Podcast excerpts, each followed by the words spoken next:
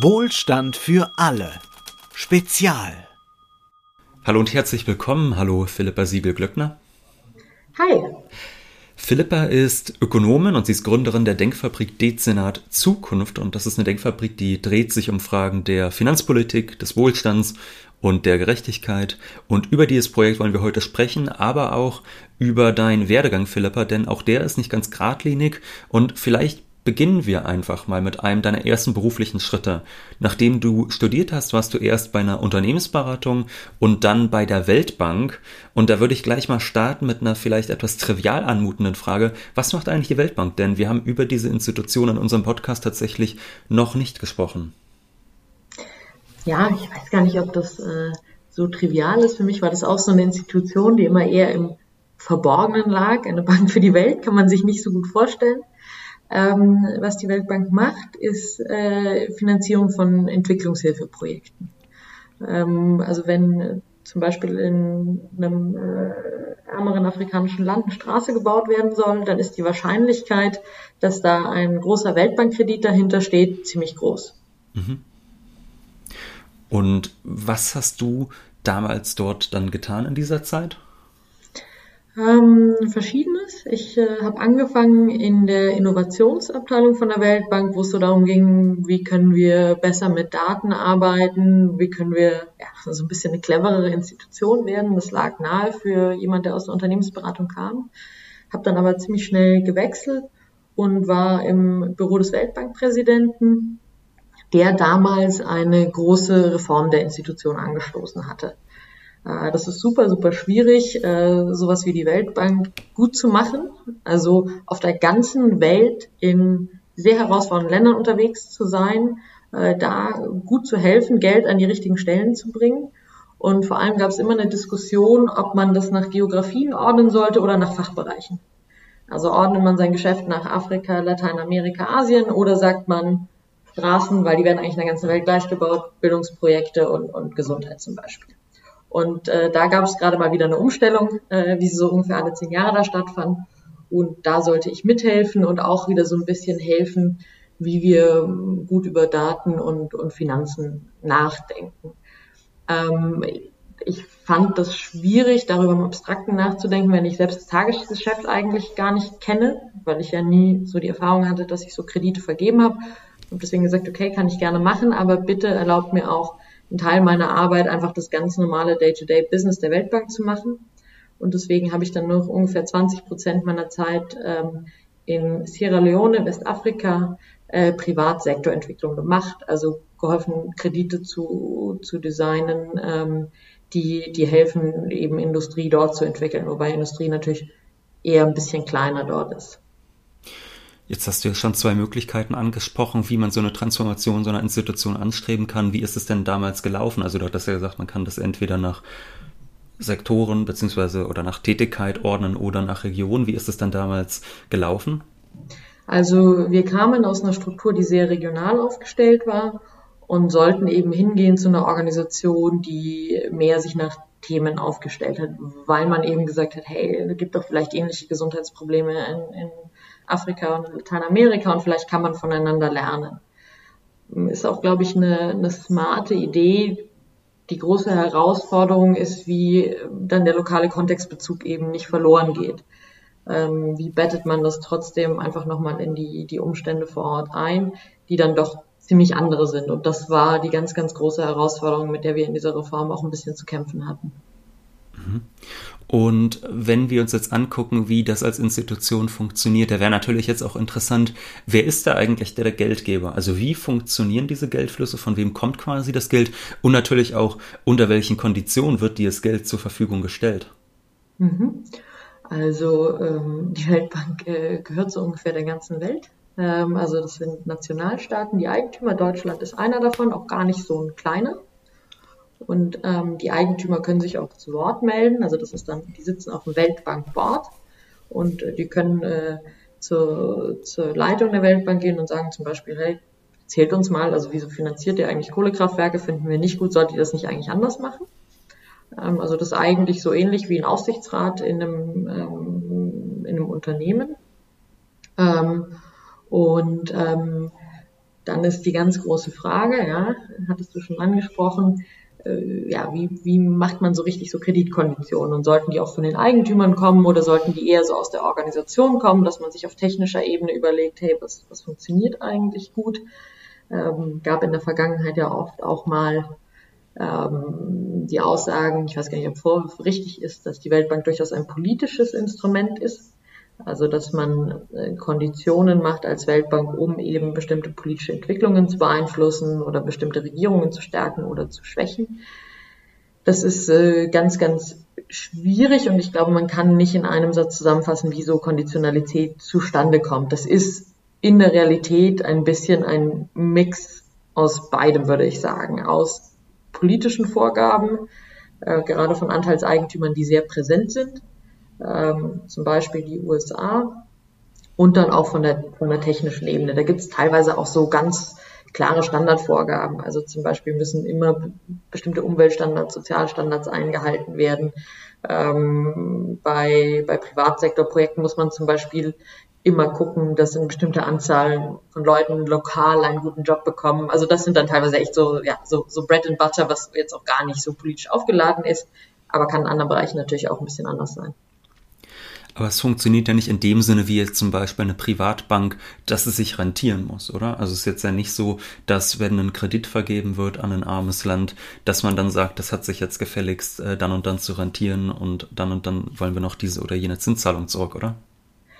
Mm, die haben natürlich schon eine, eine gewisse Idee, dass sich die Sachen rentieren sollen, nur ist, äh, der, was sich rentiert, hat eine andere Definition. Also eben nicht ein, ein finanzieller Gain, also dass sie am Ende mit einem Profit rauslaufen. Ähm, die Kredite sollen sich schon normalerweise selbst äh, tragen zum gewissen Grad, aber man muss jetzt nicht mit Profit rausgehen. Aber was die Weltbank zumindest eine Zeit lang sehr stark gemacht hat, hat auch dann ein bisschen abgenommen, sind sogenannte Economic Return Calculations. Also, dass man versucht zu berechnen, basierend auf dem Projekt, das man macht, eben, also wie viel Wirtschaftskraft entsteht da. Ähm, und das ist natürlich, also bei manchen Sachen ganz, ganz einfach. Zum Beispiel bei einer Straße kannst du es ziemlich gut machen weil du ziemlich gut vorhersagen kannst, wie viel mehr Autos da fahren, wie viel mehr Geschäfte es gibt und dann kannst du berechnen, wie viel Steuern du von denen bekommst und so. Viel schwieriger ist es natürlich bei zum Beispiel einem Schulprojekt. Da versuchst du dann zu schätzen, wie viel besser ausgebildet die Kinder sind und wie viel mehr Geld die in ihrem Leben verdienen. Ähm, es ist aber ehrlicherweise so, dass ähm, sag mir, welche Return Level du brauchst und ich errechne ihn dir.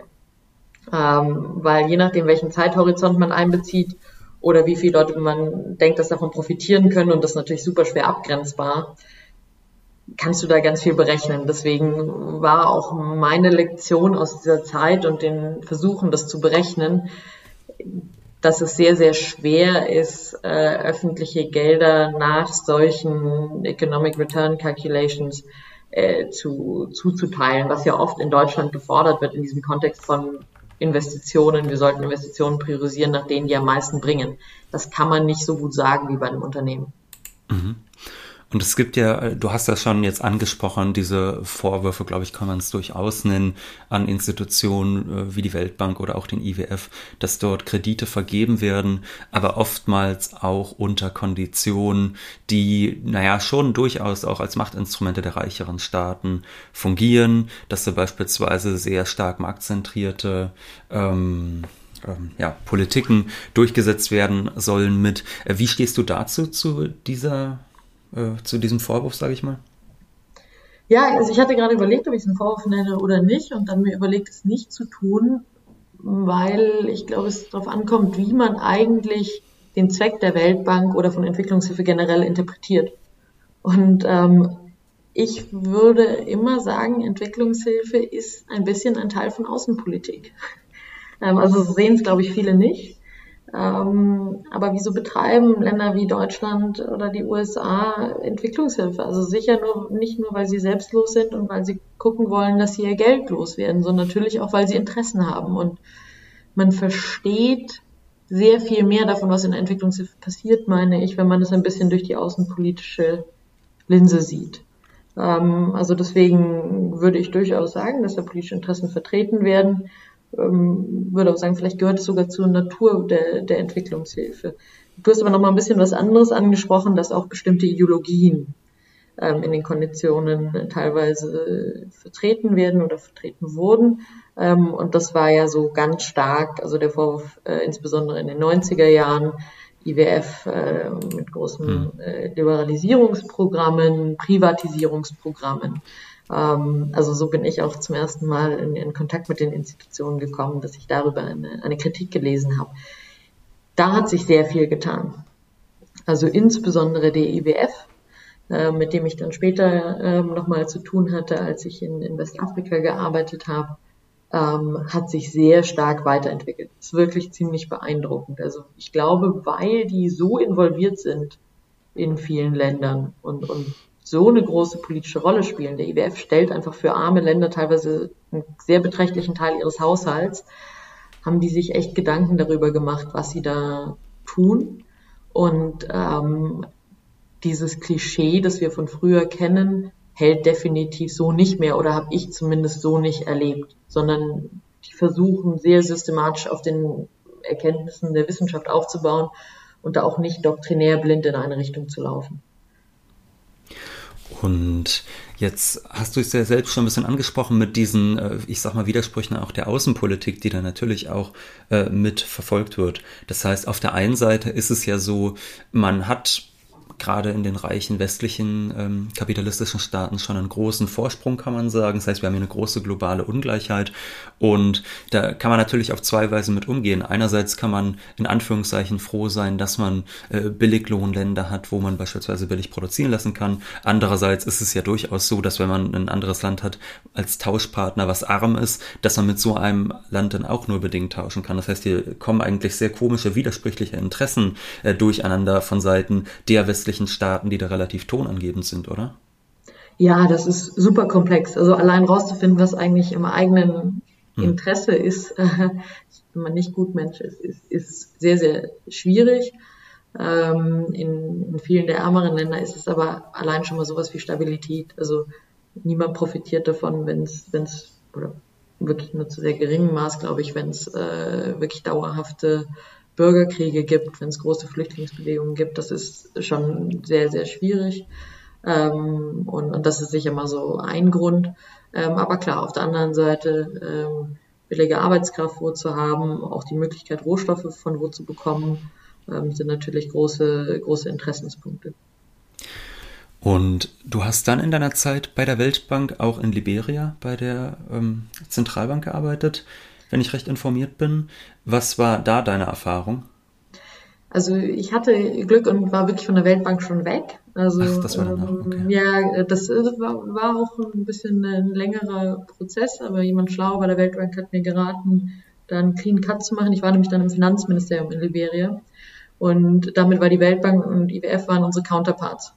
Ähm, also mein Job war praktisch äh, im Ministerium zu sitzen mit meinen liberianischen Kollegen und mit Weltbank und IWF zu verhandeln. Und das war sehr gut, dass ich dann eine ganz klare äh, Affiliation hatte und nicht irgendwie so mit zwei Hüten, ähm, weil das halt wirklich, ja, du da wirklich in ziemlich harten Verhandlungen teilweise sitzt und es ist gut zu wissen, auf, auf welcher Seite man ist. Und es war sehr spannend, da auf der anderen Seite vom, vom Tisch zu sitzen. Da habe ich nochmal meinen alten Arbeitgeber ein bisschen anders kennengelernt. Und was sind das da für Konflikte, wenn ich mal fragen darf, in denen man dann beispielsweise so steckt, wenn man in so einer Verhandlung ist? Also was waren das beispielsweise für Projekte, die du dort finanziert haben wolltest? Also was echt spannend war mit der Weltbank, so das Gegenteil von dem, was man glaube ich vermuten würde. Unser größter Konflikt mit der Weltbank war, dass wir bestimmte Kredite nicht wollten. Ähm, also das war kurz nach der Ebola-Krise, ähm, als ich in Liberia war, da floss ganz viel Geld in den Gesundheitssektor wenn man versucht hat, das aufzubauen und es auch so einen großen globalen Push gab für, für Gesundheit. Und wir hatten endlos Geld rumliegen für Krankenhäuser, die wir so schnell gar nicht bauen konnten. Also viele Baufirmen, die, die sowas Komplexes in Liberia machen können, gibt's auch nicht. Ähm, wir hatten aber gleichzeitig fast keine Straßen. Also Chinesen haben zum Beispiel auch ein großes Krankenhaus im Busch gebaut, das aber halt dann äh, für die Hälfte des Jahres eigentlich nicht zugänglich war. Ja? Und dann haben wir gesagt, naja, das Geld für die Krankenhäuser, den Kredit wollen wir eigentlich nicht aufnehmen. Wir müssen ihn ja am Ende auch zurückzahlen und wir können ihn eigentlich gerade nicht brauchen. Und das war ganz, ganz schwierig, das abzulehnen. Also meine Kollegen haben gesagt, oh, das können wir nicht machen, da vergraulen wir die Weltbank, da kriegen wir später keinen Kredit mehr. Und ich habe gesagt, natürlich können wir das machen. Ähm, und das ging dann äh, hoch bis zur US-Regierung, die, weil wir in den Verhandlungen gesagt haben, wir wollen den Kredit nicht, dann nochmal angerufen haben und gesagt haben, doch, doch, ihr müsst den Kredit nehmen. Ähm, wir haben dann versucht, in, äh, das in, in Gesetz zu schreiben, ähm, eine Klausel, die Ruanda auch hat, nämlich dieses Land ist äh, unabhängig und ähm, behält sich vor, Entwicklungshilfe abzulehnen. Und ähm, das haben wir auch ins Parlament bekommen und äh, dann hat äh, die Präsidentin aber, ich glaube, mit den Amerikanern gesprochen, die dann gesagt haben, das kommt nicht da rein. Und das wurde dann tatsächlich abgelehnt. Also das war so der große Konflikt. Und dann wurde es noch spannender mit dem IWF. Der IWF hat ja so die Aufgabe, auch äh, Unterstützung für den Haushalt zu geben, für, für ein Land, für die Finanzierung und aber eben auch zu gucken, dass das mit den Schulden gut geht. Und so ein Land wie Liberia verschuldet sich in US-Dollar und das wird schon schnell viel. Und die waren halt immer super kritisch und haben gesagt, bitte nehmt nicht mehr Kredite auf, weil es mit euren Schulden wird irgendwie schwierig. Und die Weltbank hat immer gesagt, aber hier haben wir noch drei Projekte und ihr müsst unbedingt die Kredite unterzeichnen. Und äh, das war schon wirklich eine ziemlich skurrile Situation.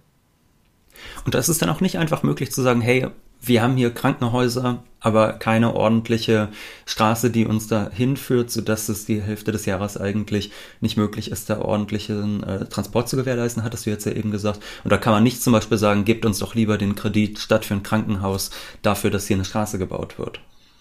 Nee, das ist dann nicht so einfach, weil es sind Prozesse, die schon lange laufen und dann eben war die Weltbank gerade in diesem reformierten äh, Zustand, dass eben alles nach Sektoren aufgeteilt wurde. Das heißt, es gab halt ein globales Budget für Straßen und für äh, Krankenhäuser. Und äh, das, das so leicht zu verschieben war dann nicht. Da will natürlich auch niemand seine Gelder verlieren, der in der Weltbank dafür zuständig ist.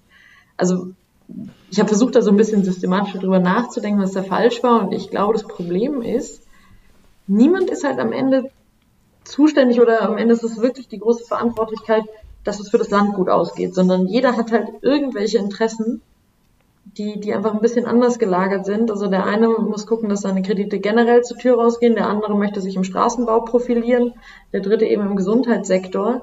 Und ob das dann auf das passt, was gerade das Land braucht, ist nochmal eine ganz andere Frage. Würde man sagen, okay, vielleicht ist die Aufgabe der Regierung, jetzt hatten wir aber zum Beispiel die Situation, ähm, dass ich mit einem Finanzminister gearbeitet habe, ähm, der dann zur Weltbank gewechselt ist. Und äh, wir haben es da dann geschafft, eben ein paar Kredite erstmal vorläufig abzulehnen. Ähm, als er aber zur Weltbank gegangen ist, hat er die alle unterzeichnet, weil er natürlich mit seinen neuen Kollegen gut stehen wollte. Also es gibt einfach ganz viele Interessen, die über den Interessen, inhärenten Interessen des, des Landes stehen, würde ich sagen. Mhm. Das war ja sicherlich einigermaßen desillusionierend auch. Du bist dann ja, ich glaube, nach einem Jahr wieder äh, nach Deutschland gekommen, hast dich dann dort auch mitunter äh, politisch engagiert, also auch bei der SPD, hast dann aber jetzt einen überparteilichen Think Tank gegründet. Das Dezernat Zukunft, wie es heißt. Was hat denn dich bzw. dich und deine Mitstreiter dazu bewogen? Ja, ist auch eine etwas längere Geschichte, die in Liberia durchaus angefangen hat. Ähm, ich habe ja dort die, die Verhandlungen mit dem Internationalen Währungsfonds mitgemacht, ähm, um den im Endeffekt Haushalt für Liberia. Das war eigentlich wichtiger als der Haushalt im Parlament. Und gleichzeitig war die zweite Griechenland-Krise. In Griechenland hat man ja was ähnliches gemacht, ähm, war auch der IWF dabei, war Troika dabei und man hat gesagt, also man handelt sozusagen Geld gegen Konditionen aus. Und wenn man das in Liberia macht, okay, verstehe ich irgendwie oder ich weiß auch einfach keine bessere Lösung. Die können sich nicht selbst finanzieren und wenn man von außen Geld gibt, dann will man natürlich, dass auch in halbwegs vernünftige Sachen fließt. Aber es ist halt das Gegenteil von Demokratie, wenn man da irgendwo am grünen Tisch sitzt mit Leuten, die nicht gewählt sind, von denen niemand was weiß, zum Beispiel ich. Ich meine, welche demokratische Legitimation hatte ich? Gar keine. Ähm, genau das gleiche galt fürs IWF-Team. Ähm, das ist schon sehr, sehr schwierig. Und ähm, dann habe ich das äh, zu Hause gesehen und dass auch, dass viele eine gute Entwicklung fanden. Also wir, wir brauchen einen europäischen IWF und so sollten wir es in der Zukunft machen. Und ähm, das hat echt äh, Bauchschmerzen gemacht. Da war ich, glaube ich, nicht ganz alleine, sondern einige ähm, befreundete Ökonomen, Ökonomen, Politökonomen, die auch im Ausland unterwegs waren, haben diese Entwicklung in Europa ziemlich kritisch gesehen und gerade was in Deutschland passiert. Und wir haben es auch einfach nicht verstanden, ehrlicherweise. Hm. Und wollten deswegen zurückgehen und versuchen zu verstehen, was los ist. Und dann willst du ja nicht nur verstehen, sondern auch konstruktive Vorschläge machen. Ähm, und das ist gar nicht so leicht. da musst du dir mal ordentlich Gedanken machen. Und so ist das jetzt in naher Zukunft entstanden. Also die Idee, dass wir eine Plattform gründen, wo wir uns treffen können, wo wir uns austauschen können, versuchen können, Ideen zu entwickeln und die auch verständlich zu erklären, weil das jetzt auch nicht immer das Erste ist, was äh, in Deutschland passiert. Und ihr konzentriert euch ja gerade, würde ich sagen, darauf, erstmal dieses Projekt bekannter zu machen. Ihr geht in die Öffentlichkeit, ihr habt eine Newsletter, ihr schreibt immer wieder Artikel dort auf der Website. Jetzt stellt sich natürlich äh, so ein bisschen die Gretchenfrage. Ich muss gestehen, immer wenn ich das Wort Think Tank höre, dann ähm, stellt sich bei mir sofort die Frage, ja, wer steckt denn da eigentlich hinter? Also wer finanziert das Ganze? Denn äh, ich sag mal so, mir ist natürlich klar, dass ihr jetzt nicht von Rheinmetall finanziert seid, aber das ist ja trotzdem eine interessante Frage, äh, wer da quasi äh, Geldgeber ist, wer euch das ermöglicht, dass ihr quasi für das, was ihr da, ähm, für das, was ihr da einsteht, was ihr kritisiert oder was ihr alternativ vorschlagt, dass ihr das machen könnt. Ja, absolut. Ähm, und äh, ohne Finanzierung könnten wir das ja gar nicht so tun. Ähm, wir haben einen großen amerikanischen Funder, Open Philanthropy, ähm, die äh, auch in Amerika schon so ähnliche Thinktanks wie uns äh, finanziert haben, also sowas wie das Hamilton Project oder Employ America. Ähm, und die deswegen für uns sehr interessant sind, ähm, weil sie erstens nicht ganz andere Vorstellungen natürlich haben von dem, was in makroökonomisch interessant ist und zweitens funktionieren sie wie, so, wie ich mir ein gutes amerikanisches VC vorstelle. Also die nehmen dich ins Kreuzverhör zu deinen Ideen, ob du weißt, was du da tust, ob du dich zum Beispiel mit Fiskalpolitik, das ist ja jetzt schon immer noch unser Kernbereich, ob man sich da gut auskennt, ob man eine gute Idee hat, wie man weitergeht und dann geben sie einem Geld und lassen einen aber auch in Frieden. Also wir haben keine detaillierten Vorschriften, zu was wir schreiben sollen oder für was wir das Geld ausgeben sollen oder gar was da am Ende rauskommen soll, sondern es also muss um Makrofinanzen gehen. Aber danach dürfen wir uns selbst auf die Reise machen. Und das war für uns ganz, ganz wichtig, weil wenn man natürlich so ein bisschen Ergebnis offen suchen will, um wirklich was besser zu machen, dann, dann weiß sich das, äh, wenn ein Funder schon eine gewisse Vorstellung hat, was da am Ende rauskommen soll. Und wir hatten zum Glück als erstes eben diese Basis und dann sind ein paar weitere dazugekommen, wie zum Beispiel European Climate Foundation, ähm, weil einfach Klima, bei, bei der Klimapolitik natürlich äh, Finanzen eine, eine, große Rolle spielen. Insgesamt ist es so, dass wir ähm, ja, bisher zumindest äh, von Aufträgen unabhängig sind und deswegen eben sehr frei arbeiten können, was sehr, sehr schön ist vor allem aus dem Ausland finanziert werden, was uns auch ermöglicht, in der deutschen Debatte jetzt ähm, auch nicht eine bestimmte Position beziehen zu müssen oder eine nicht beziehen zu können. Hm. Ähm, also ich hoffe, dass das noch ein bisschen so, so anhält, weil man wirklich ohne Scheuklappen äh, versuchen kann, an Themen ranzugehen. Du hast ja eben schon von Philanthropie gesprochen, das heißt, es sind dann in den USA Selbstvermögende, die eigentlich sagen, es geht nicht mehr an, wie es um die globalen Verhältnisse bestellt ist, also die selbst merken, dass das System, von dem sie gegebenenfalls sogar selbst profitieren, eigentlich nicht in dem Sinne gerecht ist.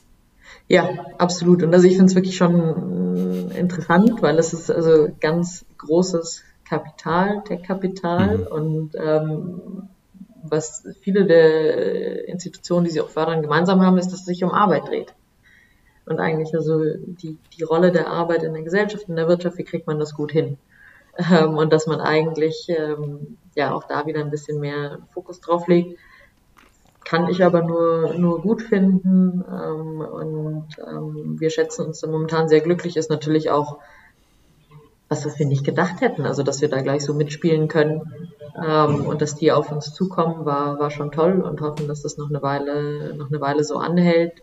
Wir haben mittlerweile auch die Möglichkeit bekommen, von denen andere Institutionen zu gründen oder zu fördern in Europa und machen das auch. Also wir haben gerade geholfen, sowas ähnliches wie uns in den Niederlanden zu gründen ähm, und sind sehr gespannt, was da passiert. Na, dann werden wir doch vielleicht mal ein bisschen konkreter. Ihr habt ja kürzlich ein längeres Paper veröffentlicht auf eurer Website, wo es durchaus auch um Reformvorschläge geht, beispielsweise für die Eurozone. Wo seht ihr denn da die Probleme, beziehungsweise was seht ihr auch an potenziellen Lösungen?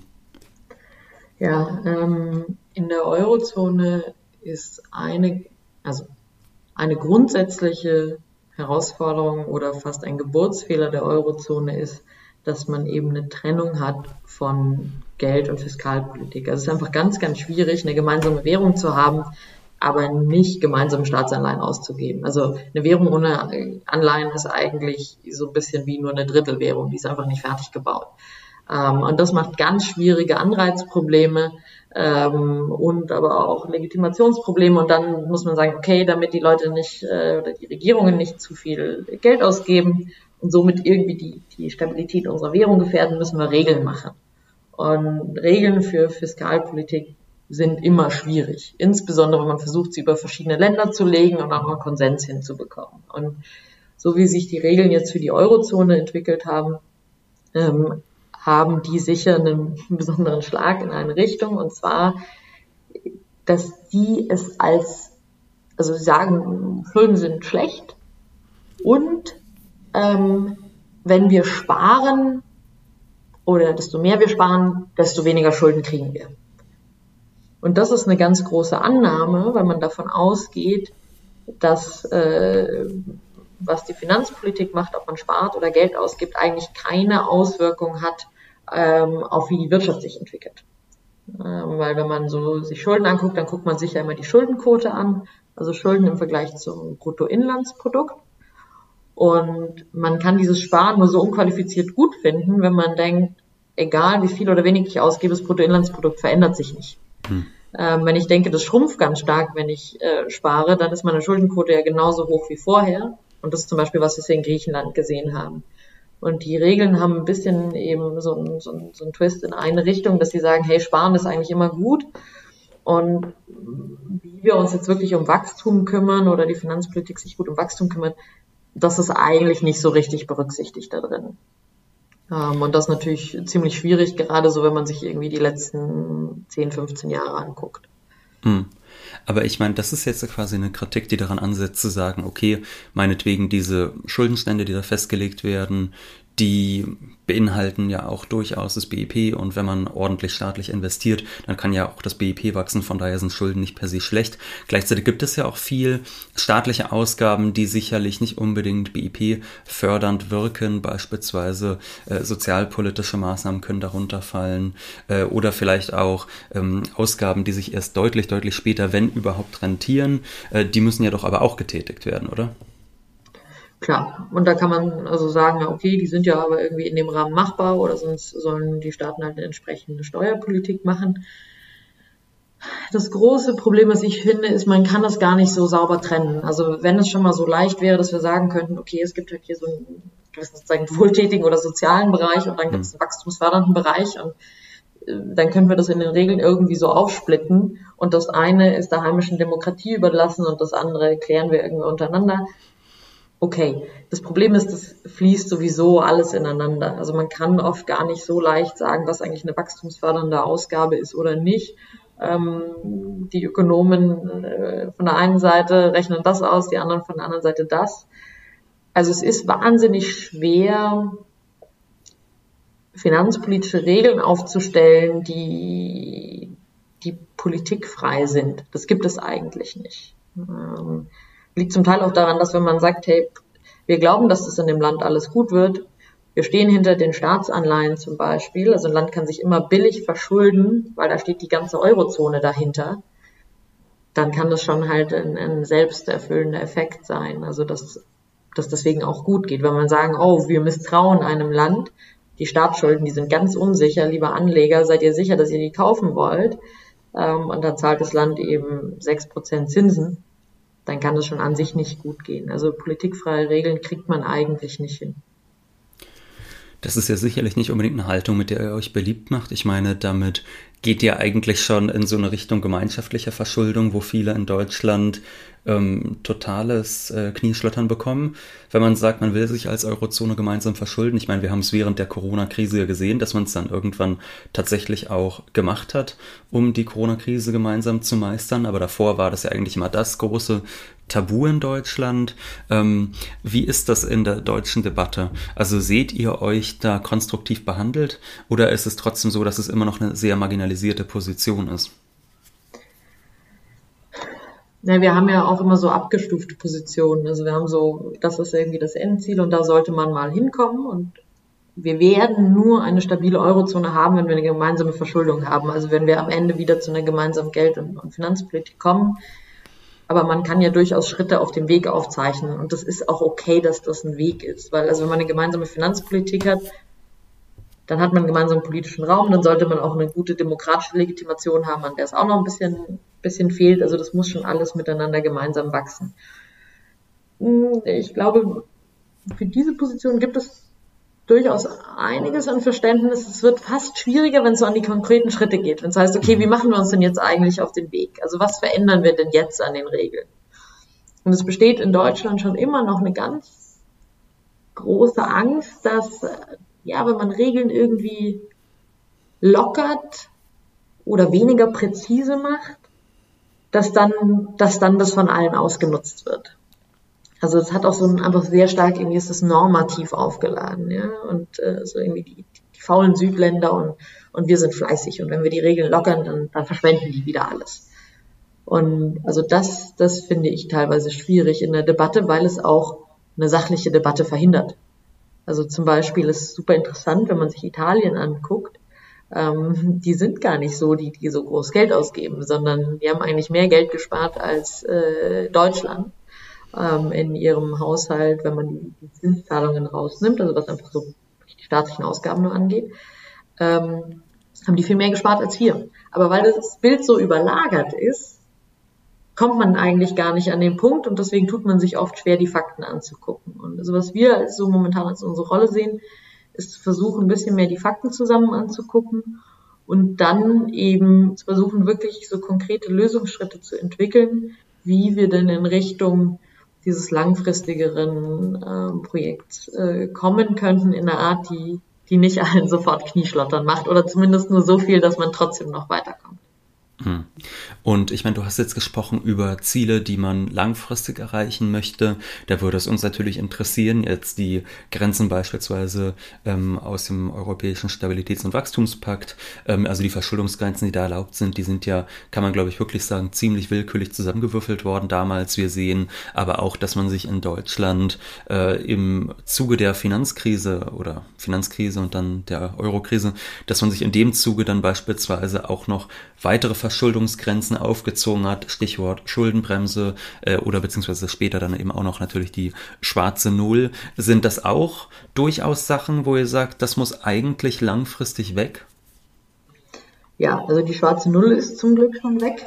Also mhm. die Idee, dass wir einen ausgeglichenen Haushalt haben sollten, das hat auch nie irgendein Ökonom, Ökonomen gefordert, sondern das war wirklich reine Ideologie. Mittlerweile ähm, trägt es wenn noch die Union vor sich her und wenn dann, also ist sie auch stolz drauf, dass es ein politisches Symbol ist. Ähm, Christian Lindner hat sich ja da letztes Jahr schon davon distanziert und sagte, das, das sei Ideologie, das sei nicht begründbar. Also das finde ich schon mal ist ein großer Fortschritt. Ähm, die Schuldenbremse, wenn man da genauer reinguckt, ist die auch ziemlich willkürlich und ähm, sehr interessant, sowas in der Verfassung festzulegen, wo man eigentlich keine wirklich solide wissenschaftliche Basis hat. Also andere Dinge, die im Grundgesetz stehen, sind sowas wie irgendwie Menschenwürde und dann sagen wir, oh, 0,35 Prozent äh, Verschuldung des Bruttoinlandsprodukts maximal plus irgend sowas mit, wenn die Wirtschaft schlechter läuft, dann darf man sich mehr verschulden. Also das ist schon sehr skurril, das da zu sehen.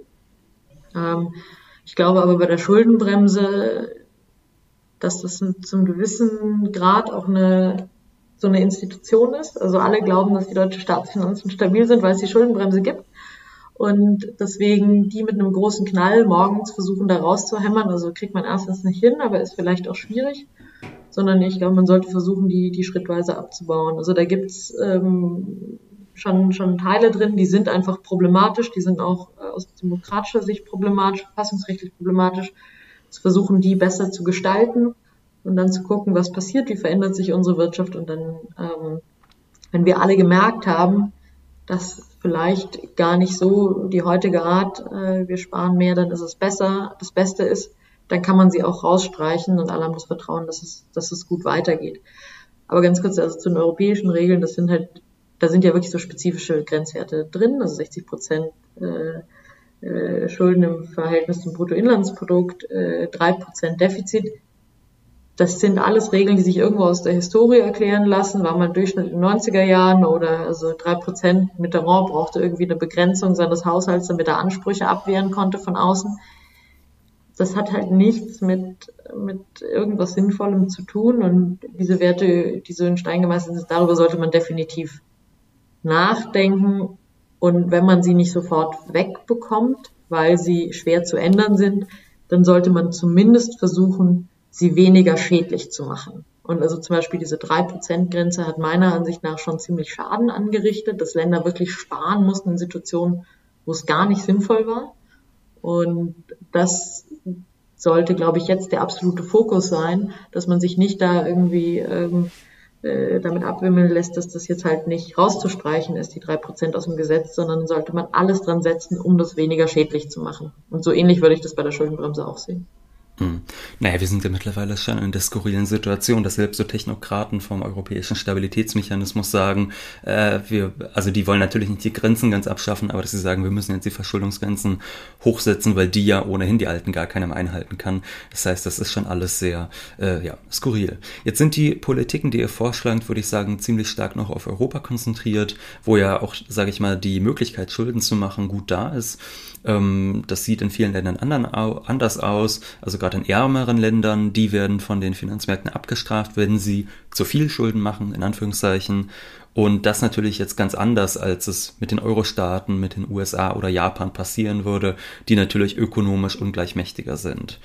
Und da würde mich jetzt noch interessieren am Ende, da du ja selbst auch für die Weltbank in ärmeren Ländern gearbeitet hast und aus dieser Richtung ursprünglich kommst, was sollte man denn da tun und wird das vielleicht auch nochmal Thema bei euch werden? Oh, wenn ich nochmal irgendwie ganz viel schlauer werde, unerwarteterweise im Alter. Ähm, ich muss sagen, diese Fragestellung finde ich noch zehnmal komplizierter, als was wir hier haben. Also hier haben wir vor allem ein politisches Problem und wie, wie kriegen wir einen Prozess gut hin. Aber eigentlich wissen wir so ungefähr, welche Richtung richtig ist. Ähm, und bei der Entwicklungshilfe ja, sehr, sehr viel schwieriger und zwar aus zwei Gründen. Also einmal, wie macht man einfach diese Finanzierung gut? Realistischerweise sind all diese Länder abhängig von einem globalen Dollarsystem und sehr schwer zu sehen, wie man das anders sehr leicht hinbekommt. Und das andere ist einfach, dass ich glaube, dass es ein Problem gibt, wenn man es, äh, wenn man eine Abkopplung von der Demokratie hat.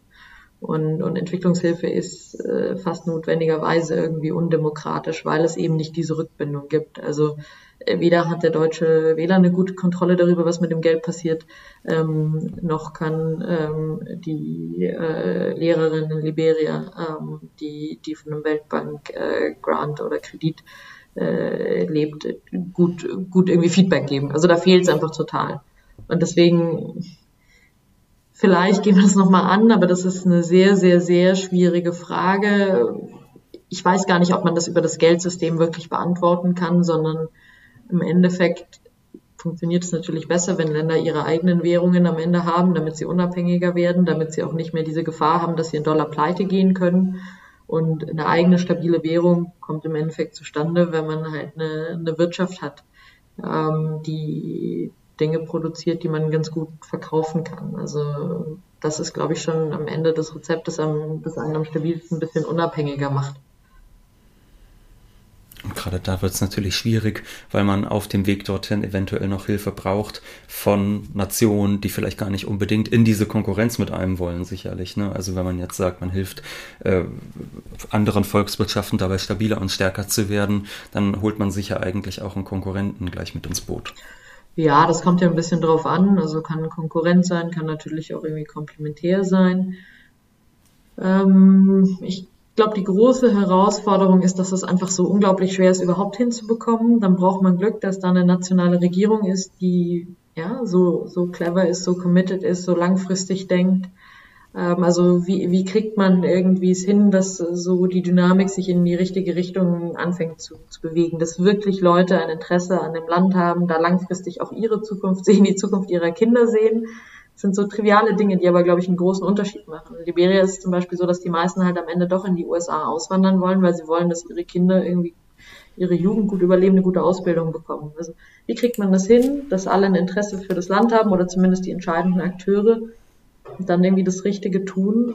Und dann, glaube ich, kann es ruhig auch funktionieren, wenn, wenn andere Akteure stark sein wollen, weil es gibt schon sowas wie den Kuchen insgesamt größer machen. Mhm. Ja, dann würde ich mich ganz herzlich bei dir bedanken. Wer mehr wissen will, der findet natürlich Informationen unter dezernerzukunft.org. Den Link findet ihr auch in der Episodenbeschreibung. Außerdem könnt ihr Philippa auf Twitter folgen, wo du ja auch die Publikation teilst. Da wir jetzt schon so viel über Finanzierung gesprochen haben, noch ein kleiner Hinweis am Ende. Auch dieser Podcast braucht Ressourcen, damit wir jede Woche senden können. Von daher danken wir allen, die uns unterstützen. Es geht über PayPal, Banküberweisung, Steady und Patreon. Da findet ihr auch alle Informationen in der Episodenbeschreibung. Nun aber vielen Dank an dich, Philippa, für deine Zeit. Vielen Dank dir. Das war Wohlstand für alle. Ihr könnt uns finanziell unterstützen über paypal.me-ole